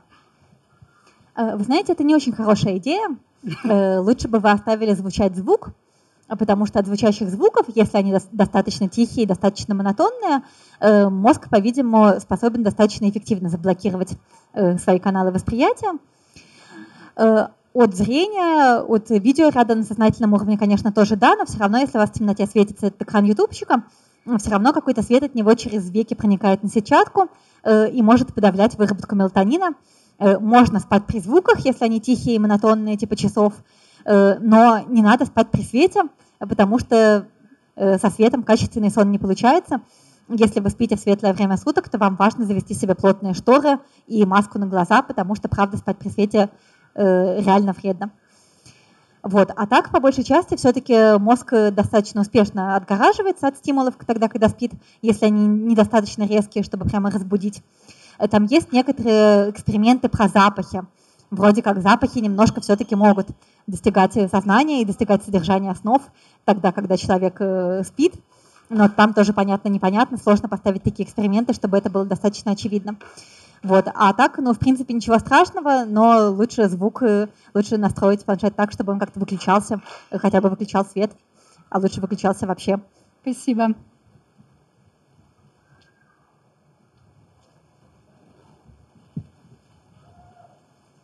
Привет, спасибо за лекцию. А, смотри, вопрос будет а, немножко даже на порассуждать. А, меня зацепил момент, когда ты рассказывал про то, что когда ты училась в университете в английском, то преподаватели разбивали на много-много дедлайнов. Я правильно понял, да? Ну, недостаточно много. Лучше бы они их делали каждые три дня, чем каждые две недели. Но в целом, да. А, просто смотри, а, я сейчас э, изучаю Agile, и я подумал, что, возможно, как раз а, и его преимущество перед а, традиционным каскадным методом проектирования как раз а, в том, что а, в нем очень много дедлайнов а, появляется из-за того, что как раз задача не цельная, разбивается на много-много таких вот а, подзадач, грубо говоря. А, вот не знаешь, кто-то это изучал, исследовал? Может быть, как раз в этом а, главная фишка как раз с а, Agile? Слушай, ну применительно к Java, конечно, ничего не знаю. Agile. Это... Что? Agile. Ну, это методология, когда не э, одна задача э, долго там планируется, делается, когда э, задача разбивается на такие маленькие подзадачи, и на каждом этапе ты что-то уже показываешь заказчику. И так у тебя получается как бы каждый раз там двухнедельный спринт, и маленький дедлайн, маленький дедлайн, маленький дедлайн, маленький дедлайн. И типа это сейчас э, самое перспективное и считается, что гораздо продуктивнее, чем обычный подход. Э, это, конечно, так. Это, конечно, так. Это связано со всем тем, как работает наука нейробиология, э, со всем тем, что она знает про формирование памяти, про формирование обучения. Э, когда у нас происходит какое-то обучение, вот мы воспринимаем внешний мир, из него мы берем в рабочую память только то, на что мы обратили внимание, и рабочая память у нас очень маленькая, очень ограниченная. Это очень узкая воронка. Э, и когда мы в нее что-то взяли, то у этого есть шансы записаться в долговременную память и произвести какое-то обучение и как-то улучшить наши навыки, только в том случае, если мы при этом еще и достаточно долго на это обращали внимание и, кроме того, усваивали это маленькими порциями, между которыми оставалось время. Э, у великого Николая Кукушкина, который со своей научно-популярной книжкой выиграл премию «Просветитель» в этом году, у него, кроме этого, есть еще классная научная статья в журнале «Нейрон», которая называется «Memory Takes Time». Э, memory действительно takes time. Э, нам действительно для того, чтобы вырастить себе новые нейронные контуры, нужно время на то, чтобы информация устоялась, на то, чтобы информация устаканилась, на то, чтобы, правда, буквально физически синапсы укрепились. И поэтому, чем более маленькими кусочками регулярными мы будем ее усваивать, э, тем выше будет эффективность обработки этой информации. Поэтому, да, любая разумная учебная программа, любая учебная программа по нейробиологии, чем более она разумная, тем в большей степени, э, устроена таким образом, чтобы у людей было много маленьких дедлайнов, а не какой-то один большой, для которого они в последний момент все выучат, кое-как донесут э, в ведре вот этом переполненном кратковременной памяти, а на следующий день забудут все. Традиционная система одного экзамена раз в семестр – это очень неэффективно, Система маленьких тестов каждую неделю одновременно и снижает стресс, и радикально повышает эффективность запоминания. Она идеально, великолепна и очень хороша. Здорово. А, и я вообще из Самары просили еще два вопроса из Самары задать, они прям маленькие. Во-первых, когда в Самару приедешь? Э, смотри, я далеко не всегда сама что-то себе планирую. Обычно бывает так, что мне пишет какой-нибудь человек и говорит, здравствуйте, Ася, я хочу организовать вашу лекцию в Самаре. Я готов, например, найти сцену, найти зал, начать продавать билеты, э, купить вам билет на самолеты и приезжайте, Асеночка, мы хотим вас увидеть. В таком случае я говорю, да, хорошо, я приеду во всех случаях, но единственное, что у меня сейчас расписание до середины октября, то есть в ноябре я готова приехать в Самару, э, в том случае, если Самара это организует. Все, понятно. То есть пока в планах нет. И еще один вопрос. А, книжка новая когда будет? Э, вообще непонятно. Э, вот я говорила от влюбленности обычно книжки. Сейчас я мучу с мальчиком, которого зовут Александр Дракон, который умеет писать книжки про звездолеты.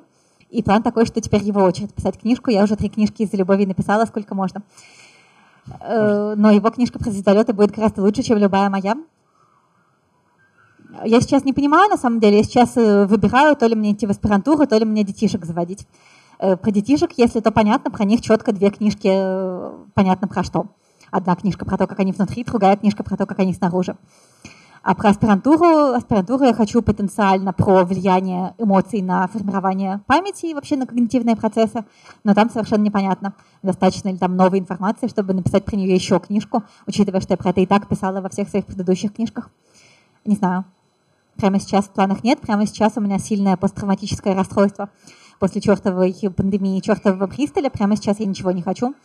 Э, я хочу сидеть и играть в телефон, открывать на нем овощи. В крайнем случае есть в Екатеринбург.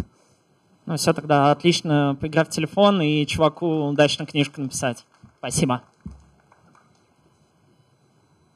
Здравствуйте, спасибо большое за лекцию. Вот я хотела задать такой вопрос. Вы сказали, что лучше всего делать максимально маленькие дедлайны, чтобы у человека была как бы мотивация э, успевать делать э, задачу ну, так последовательно, маленькими кусочками. Вот я хотела спросить про современное школьное образование, потому что э, детям каждый день задают на дом какие-то маленькое домашнее задание, которое они должны выполнить. И ну вот я сколько не спрашивала тех людей, с которыми я учусь, и там кого-то постарше, в конце года учебного я задаю вопрос, а что мы, собственно, усвоили за этот год? И чаще всего ни я, ни ну, тех, с кем я учусь, а, не запоминаем абсолютно ничего. То есть вот эти вот маленькие кусочки, которые мы выполняем по чуть-чуть, они забываются, наслаиваются друг на друга, и из-за этого мы хуже воспринимаем информацию. Так вот, а, существует ли какой-то оптимальный дедлайн? И неужели здесь тоже нужно выдерживать какую-то золотую середину, не нужно бросаться в, край, э, в крайности, что вот максимально мало, максимально много нужно времени тратить вот на этот дедлайн? Э, смотрите, маленькие дедлайны — это условие важное, но совершенно недостаточное. Мы так или иначе забываем примерно все, что мы выучили, в том случае, если мы это не используем. Если у нас есть какой-то нейронный контур, по которому мы прогоняем информацию снова и снова, э, и прогоняем электрические импульсы снова и снова, то тогда он поддерживается, тогда он сохраняется. Э, или если это как-то произвело на нас такое большое сильное впечатление, стало нам так интересно, было нам так важно, тогда редко какие-то отдельные аспекты информации мы все-таки можем запомнить надолго, но по большей части мы забываем все, э, и это, в общем-то, нормально и неизбежно. Мы забываем все, кроме того, что мы регулярно, постоянно используем в своей работе. Э, тут, к сожалению, никуда не деться если бы школьники, так же как и студенты, сдавали бы экзамены раз в полгода, а больше домашних заданий у них бы не было, то мы бы помнили школы еще меньше. Так мы все-таки школы помним хотя бы те предметы, которые были нам интересны, и какие-то хотя бы фрагменты из тех предметов, которые были нам неинтересны. Э, тут вот какая-то ваша екатеринбургская блогер Ксения э, попросила меня в субботу к ней прийти и сдать ЕГЭ по литературе на видеокамеру. Э, у меня, естественно, нет никакого времени и возможности готовиться сейчас к ЕГЭ по литературе, но я надеюсь, что Базарова от Онегина я отличу, потому что они мне оба нравились. Базаров, тем более мой однокурсник, мы, мы оба заканчивали СПбГУ в и, в общем-то, один и тот же факультет, в его случае он назывался математический, но потом из него как раз выделилось отделение биологии, на котором был и он, и я. Спасибо. Базаров назывался кандидат, в этом есть большая несправедливость, потому что он учился точно так же 4 года, как и я в бакалавриате. Э, но вот в XIX веке те, кто учился 4 года в СПБГУ, назывались кандидатами, а теперь они называются бакалаврами.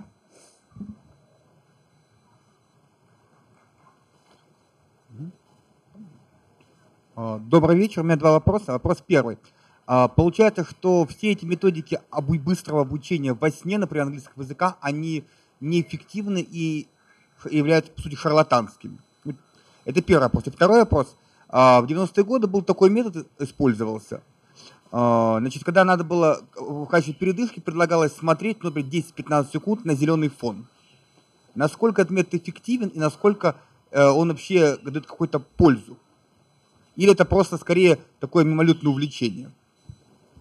Э, ну, я не уверена, что фон должен быть обязательно зеленым. Ну, успока... э, Считалось, что он успокаивает. Э, ну, возможно, понимаете, тут э, во влиянии цветов я не думаю, что есть какие-то выраженные, именно заложенные биологические особенности. Я думаю, скорее это какая-то культурная история, что мы привыкли ассоциировать там красный цвет светофора с тем, что нельзя туда идти. Но красный цвет, в принципе, яркий, заметный, привлекает внимание. Зеленый действительно больше ассоциируется с фоном, даже там и с фоном не знаю, зелени, листвы. Я думаю, что здесь скорее больше культурно-ассоциативные штуки. Но в общем и целом идея куда-нибудь на что-нибудь посмотреть и отвлечься от задачи, она логичная в свете того, про что я рассказывала, в свете того, что, может быть, мы так придумаем какую-нибудь новую мысль. И кроме того, опять же, дадим отдых глазам, потому что мы посмотрели на другое расстояние. У нас мышцы, которые отвечают за аккомодацию глаз, пришли в другое состояние. А вот первый вопрос, надо сказать, я почти не расслышала, потому что как только я упомянула деточек, у меня активировались, видимо, нейронные контуры, отвечающие за деточек, я начала слышать, Могу как лежат деточки. Mm. Я думаю, что мне надо перетащить свой стул вот mm. в эту часть, для того, чтобы я слышала вас одновременно из микрофона и лично. А вопрос такой. Значит, э, в 90-е годы и позднее были э, модно пропагандировать методики обучения во сне. Например, изучить английский язык во сне. Насколько такие методики вот в настоящее время считаются учеными эффективными или неэффективными? и вообще как к ним относятся. И с точки зрения биологии, имеет ли смысл э, им следовать, вообще нужны ли они? Или это просто был эксперимент, который ну, закончился ну, неудачей или удачей, например? Это много раз проверяли экспериментально, и, к сожалению, это совершенно бесполезно. Э, в том случае, если человек действительно уже уснул, то мозг его отрубается от э, восприятия внешних стимулов, если только они недостаточно резкие, чтобы его разбудить. Э, другой вопрос, что мы действительно хорошо запоминаем то, что мы услышали непосредственно перед сном, и поэтому, пока вы еще в полудреме, пока вы еще не уснули по-настоящему, если вы в этот момент слушаете какое-то бормотание про английский, то там действительно вполне себе есть шансы, что вы что-нибудь запомните. Но сэкономить время таким образом не получится.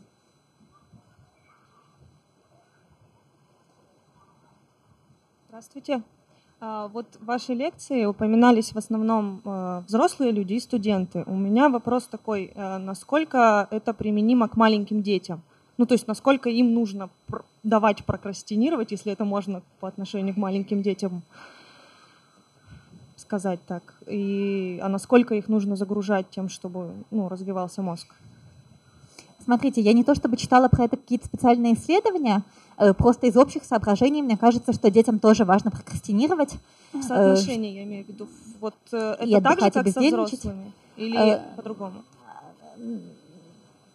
Я, я не могу оценить соотношение, я не очень много, в принципе, знаю mm-hmm. про детей, но в общем и целом, с одной стороны, конечно, ребенку важно жить в обогащенной среде, Конечно, ребенку важно слышать вокруг себя много сложных слов, иметь в доступе много сложных книжек, э, пробовать разные занятия и понимать, что мир богат, сложен и совершенен.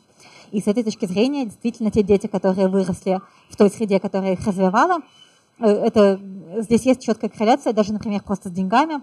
Э, дети из более богатых семей оказываются потом в среднем более психологически благополучны, чем дети из бедных семей, как считается, в том числе и интеллектуально благополучны, в том числе, как считается, и потому, что у них был лучший доступ э, к репетиторам, курсам, занятиям, игрушкам, книжкам и всему тому, что развивает. Вот. Но мне кажется, что здесь важно тоже не впадать в другую крайность. Мне кажется, что здесь важно не пытаться делать так, Э, чтобы ребенок был круглосуточно занят, потому что если он будет круглосуточно занят всеми этими кружками и репетиторами, то у него, во-первых, не будет времени на то, чтобы побездельничав усвоить эту информацию, поэтому эффективность этой информации будет достаточно низкой. Во-вторых, он будет недостаточно двигаться, что плохо для любого человека в любом возрасте. Э, и в-третьих, э, он не научится сам себя занимать, он будет все время зависеть от того, чтобы его занимали другие, и таким образом э, не научится читать скучные книжки, например. Э, читать скучные книжки можно только тогда, когда вам скучно, а это очень важно, выработать в детстве навык читать скучные книжки. Важно увозить детей, мне кажется, туда, где нет интернета, чтобы у них были только скучные книжки, чтобы они научились их читать. Вот. Но вообще имею сказать, что вот эти вот исследования про то, что дети из богатых семей оказываются более успешными в академической своей карьере, э, они могут, они, они западные, они могут не распространяться на нашу прекрасную страну с пост, постсоциалистическими традициями, в которой есть, например, Свердловская детская железная дорога, в которой есть кванториум, в который приходят школьники с 5 по 11 класс, и у них там есть 3D-принтеры, и станки, и робототехника, и математика, и английский, и все что угодно. Э, здорово, что любое разумное государство в данном случае даже наше государство проявляет себя как разумное, создает детям много бесплатных возможностей для развития. Важно, чтобы дети ими пользовались, но если дети не нашли их родители, то важно, чтобы дети нашли их сами, а для этого им нужно время на то, чтобы побездельничать и найти, соскучиться и найти, как им развлекаться. Спасибо.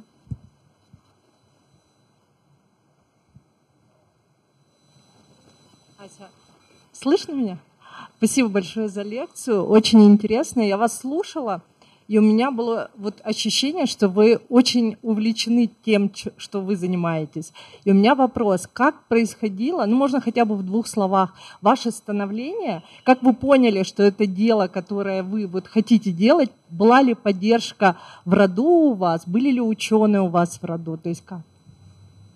Ну, вы знаете, на самом деле мне просто повезло, то есть э, исходно я была бывший будущий медик, я училась в медицинской школе и собиралась поступать в медицинский и много лет жалела, что я этого не сделала, потому что тогда у меня был бы смысл жизни.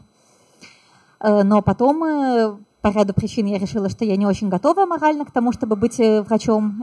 Я сходила, даже поработала санитаркой в Мариинскую больницу, поняла, что да, мне нехорошо, когда, во-первых, у людей мозги из головы торчат, а во-вторых, когда я к ним привязываюсь, они умирают.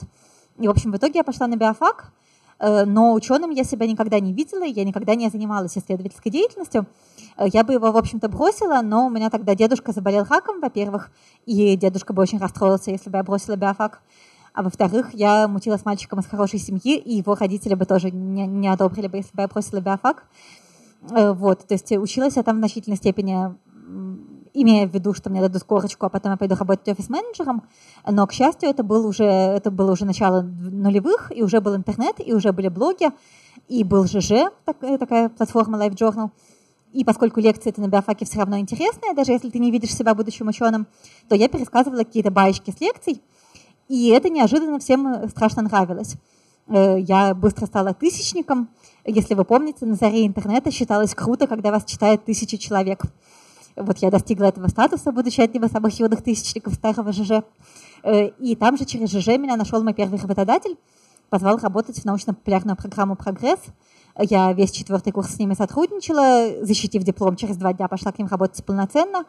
Э, и с того момента было понятно, что я научный журналист, что я популяризатор науки, что это идеально сочетает то, что я люблю, и то, и то чему меня научили. Я люблю биологию, но не в том смысле, чтобы открывать новые знания, а в том, чтобы транслировать баечки. А вообще я про это вчера как раз думала с тоской. Я вчера читала корпоративную лекцию для РЖД, как раз поэтому мне показали прекрасную Свердловскую детскую железную дорогу. И эта корпоративная лекция была, в общем-то, вот с моей нейробиологической точки зрения про совершенно базовые вещи. И вообще я довольно много рассказываю совершенно базовые вещи. Типа, представляете, мозг меняется в ходе обучения. Представляете, когда мы по какому-то нейронному контуру прогоняем электрические импульсы, э, то растут новые синапсы. Обалдеть с 1978 года, это всем очевидно. Э, но вот, как выясняется, все равно есть спрос на то, чтобы ты читал лекции, в которых ты рассказываешь совершенно базовые вещи, и сам себе ты при этом смертельно надоел. Сам про себя ты понимаешь, что ты не развиваешься, что ты рассказываешь скучные банальности, известные э, полвека как, и пользы в этом кажется, что нету никакой, но при этом э, ты понимаешь, что люди как-то слушают, и люди как-то находят для себя что-то новое в этом. И оказывается, что кто-то должен говорить и про базовые вещи, потому что то, что кажется мне с моими там тремя университетами по нейробиологии базовыми вещами, оно совершенно не обязательно базовые вещи для широкой общественности, что не отменяет того, что они вообще-то тоже нужны и полезны. Ну вот я подумала на примере про ипотеку. Я собираюсь с духом, чтобы взять ипотеку, и если я найду кого-нибудь, кто со мной про это поговорит, то наверняка для него все те вещи, которые я не понимаю про ипотеку, будут совершенно базовыми, азбучными, очевидными любому нормальному человеку. Но для меня они могут быть ценными, потому что мое образование и бэкграунд вообще никак не связано с финансами и с банковской системой. И, видимо, в этом смысл, что существует спрос на вот эту прослойку популяризаторов, именно потому, что у нас невероятно много знания. Э, это обусловлено демографическими процессами. У нас сейчас 7,5 миллиардов, из нас примерно 8 миллионов ученых практикующих, которые выпускают каждый год миллионы научных статей. Пока мы тут с вами сидим, несколько сотен научных статей успели опубликовать. И понятно, что вообще никто не может разбираться во всем человеческом знании. Это просто невозможно. Ломоносов или Менделеев в 18 или 19 веке могли, мы не можем. Я не могу знать всю нейробиологию, э, и даже ученый, который, скажем, занимается гиппокампом, не может знать все про гиппокамп потому что про гиппокамп слишком много открывали и открывают каждый день, пока он э, спит и ест э, и лежит в ванной. Э, люди успевают следить только за каким-то сектором, либо следить за узким сектором относительно глубоко, в том случае, если это ученые, либо следите, если это популяризатор, как я, за широким сектором, но зато не глубоко, либо следить за совсем широким сектором, но еще менее глубоко на уровне научно-популярных лекций, в том случае, если это люди, чья работа вообще никак не связана с научными исследованиями, но которые тоже не хотят э, чувствовать себя совсем уж выброшенными на обочину прогресса, не хотят совсем уж не понимать, что происходит в нашем 21 веке. Мы все равно не можем понять все, но мы хотя бы можем понять главное ключевое, и для этого я здесь. Спасибо большое.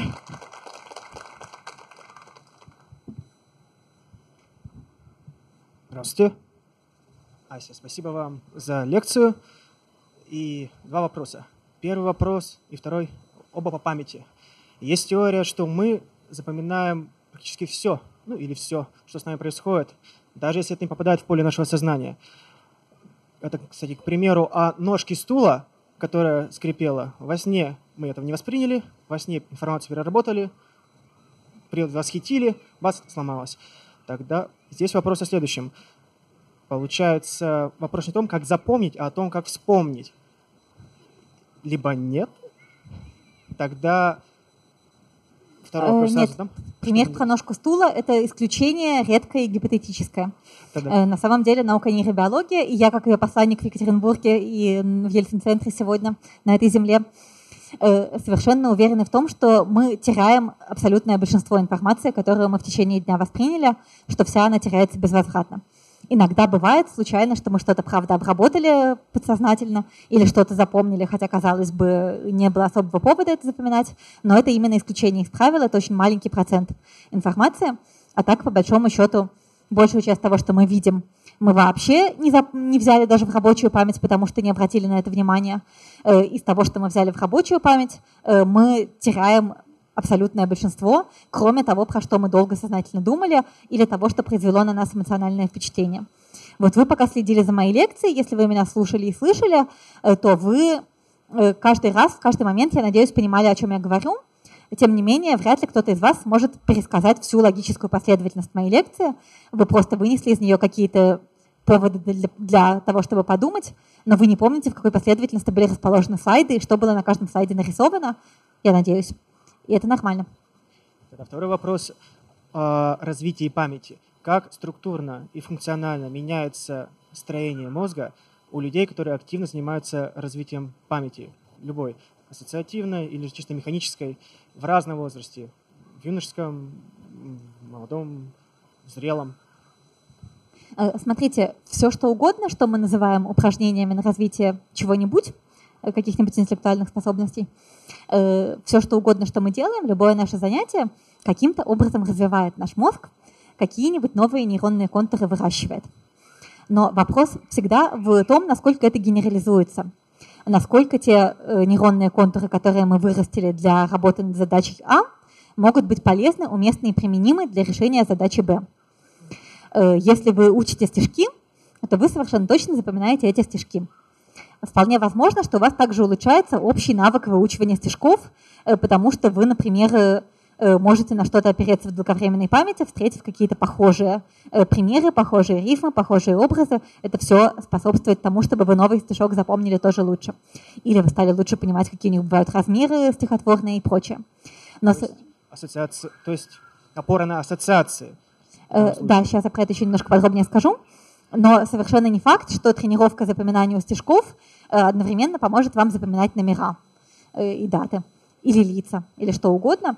То есть, когда мы тренируем какой-то конкретный навык, то мы, да, тренируем этот навык, но совершенно не обязательно это поможет для каких-то соседних навыков смежных. Поэтому, если вам нужен какой-то навык, то логично тренировать именно его сам лично. Э, и спросите меня еще раз то, что вы спрашивали только что. Как структурно и функционально меняется сам мозг, когда люди тренируют память? Э, ну, допустим, мозге... механическую память на слова. Угу.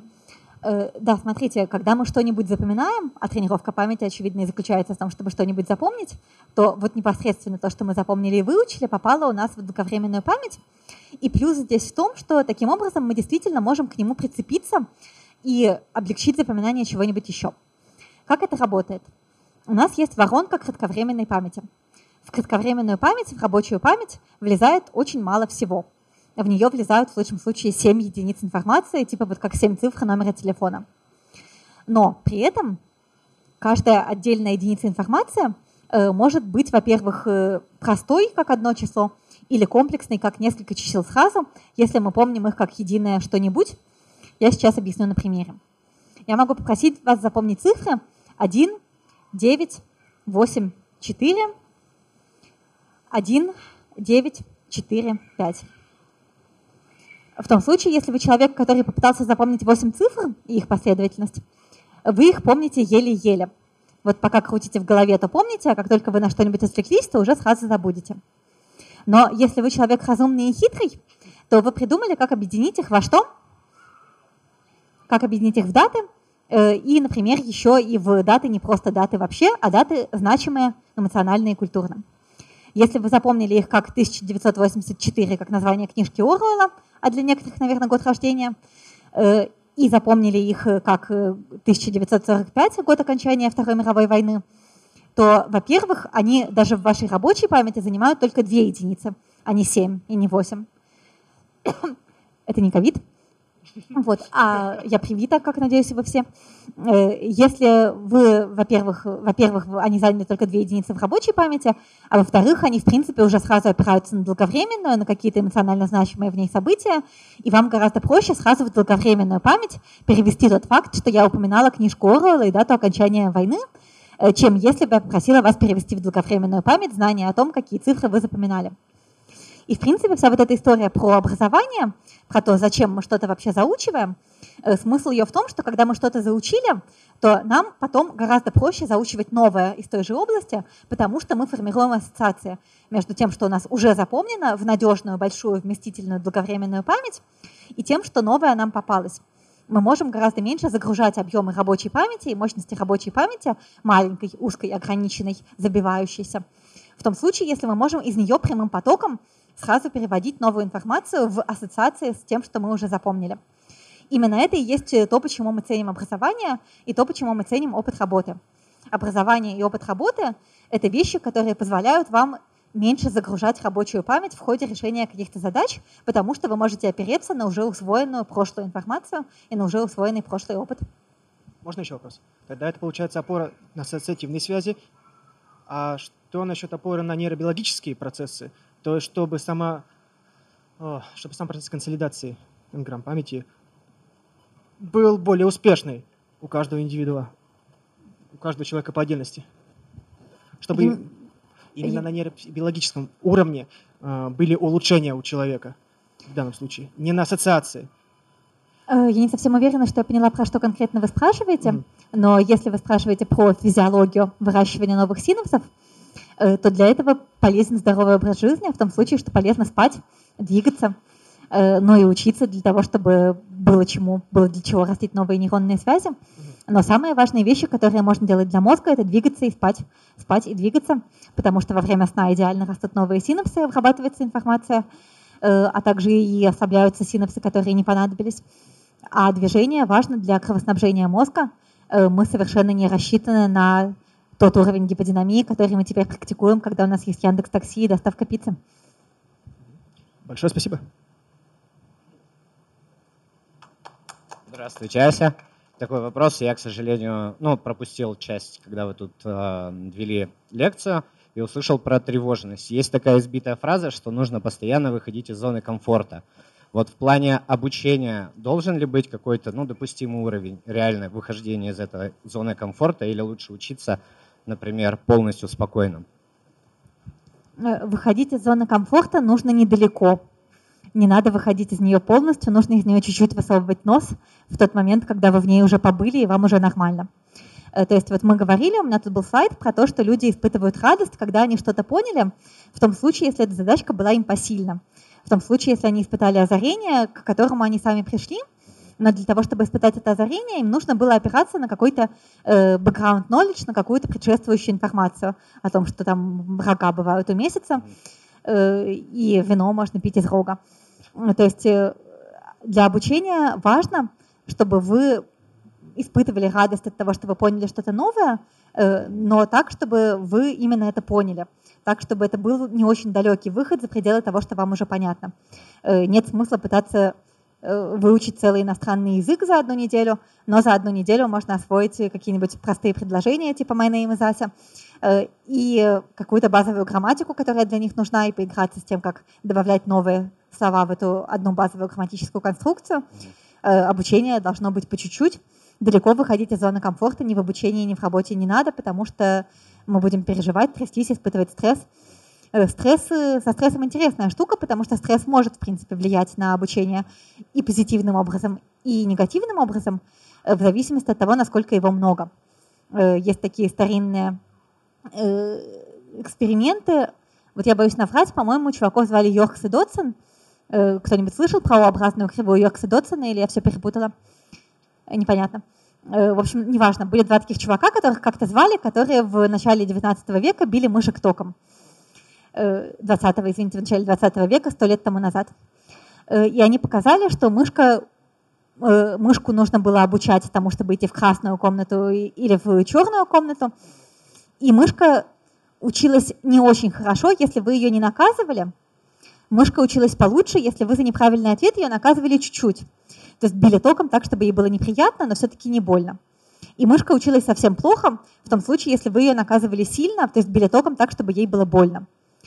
Э, так э, эти люди вывели О-образную кривую обучения, в которой, если у вас есть э, слабый уровень стресса, то вы обучаетесь лучше, чем если у вас стресса нет вообще или если он сильный. Что интересно, потом Потом эти эксперименты, они стали слишком популярными, их стали пытаться воспроизводить на разных зверях с разным обучением, с разными способами мотивации, иногда успешно, иногда нет. В итоге стали ко всему этому относиться очень скептически. А вот в последние буквально лет пять э, появилось неожиданно молекулярное подтверждение. Э, стало понятно, что есть два, э, две разновидности рецепторов к глюкокортикоидам, к гормонам стресса. Одни минерал-кортикоидные рецепторы, и они связываются с кортизолом быстро – другие глюкокортикоидные рецепторы, и они связываются с кортизолом медленно.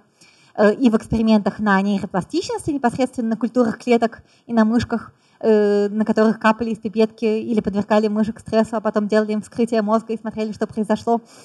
Э, во всех этих экспериментах показали, что вот если гормонов стресса мало, то они связываются преимущественно с минерал-кортикоидными рецепторами, и это способствует нейропластичности минерал-кортикоидные рецепторы действуют на ядро клетки таким образом, чтобы вырабатывались те белки, которые нужны для роста новых синапсов.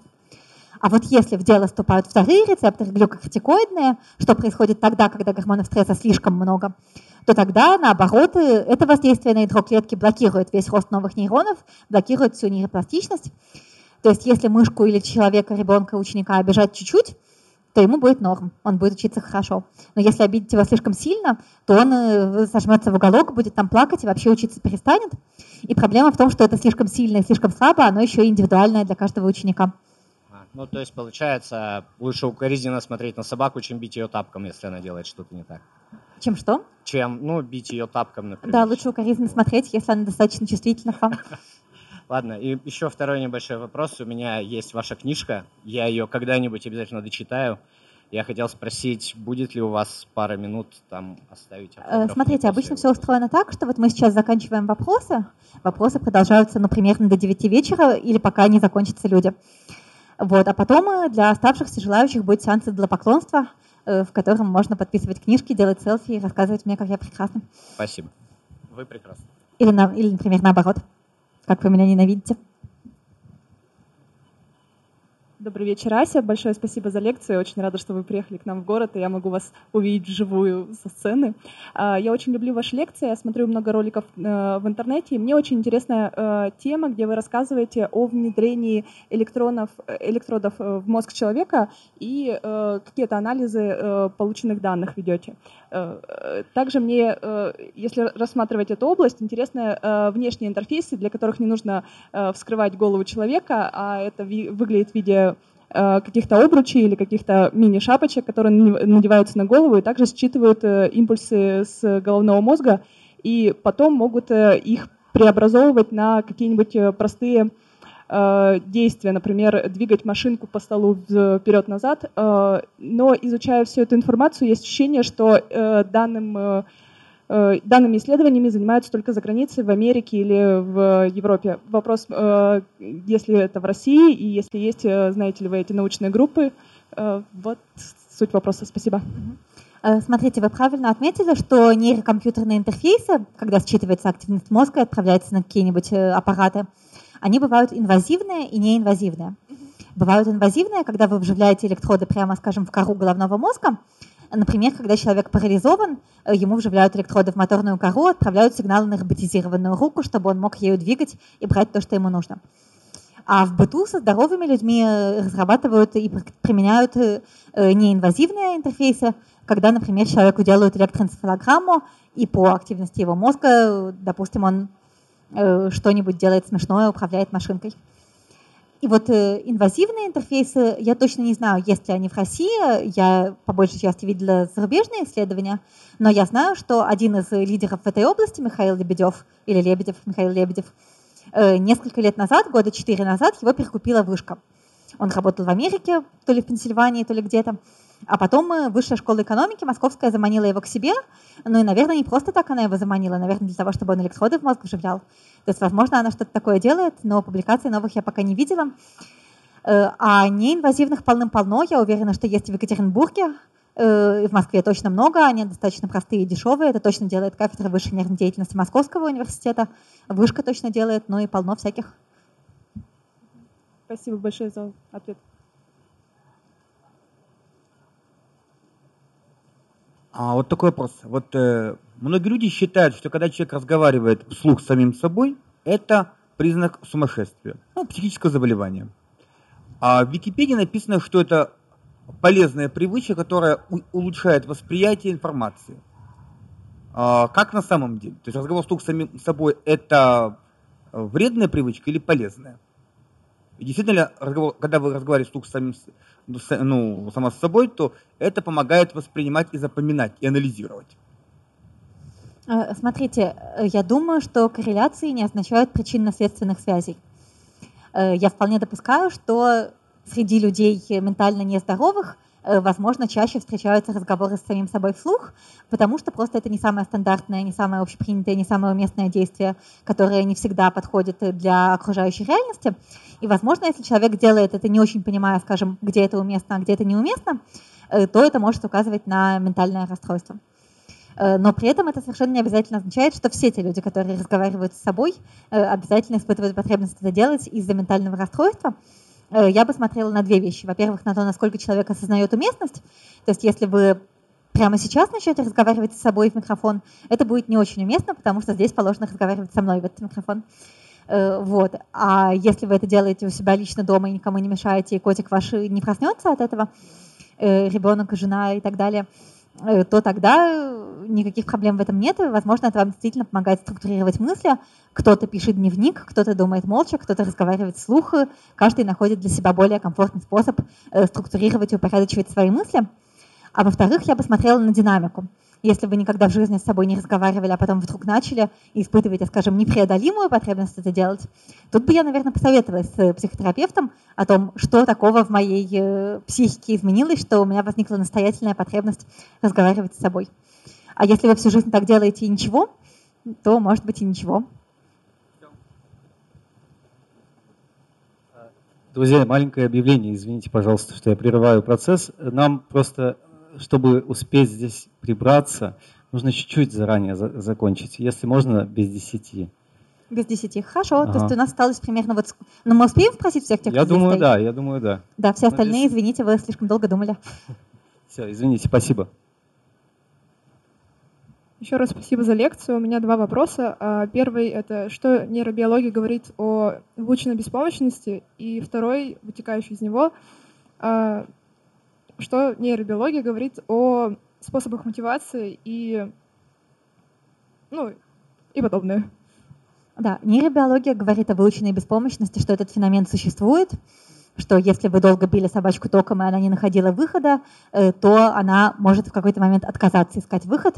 Выученная беспомощность – это классическая модель э, депрессии, которую воспроизводят на экспериментальных животных. Э, изменить поведение собачки после этого долго и сложно.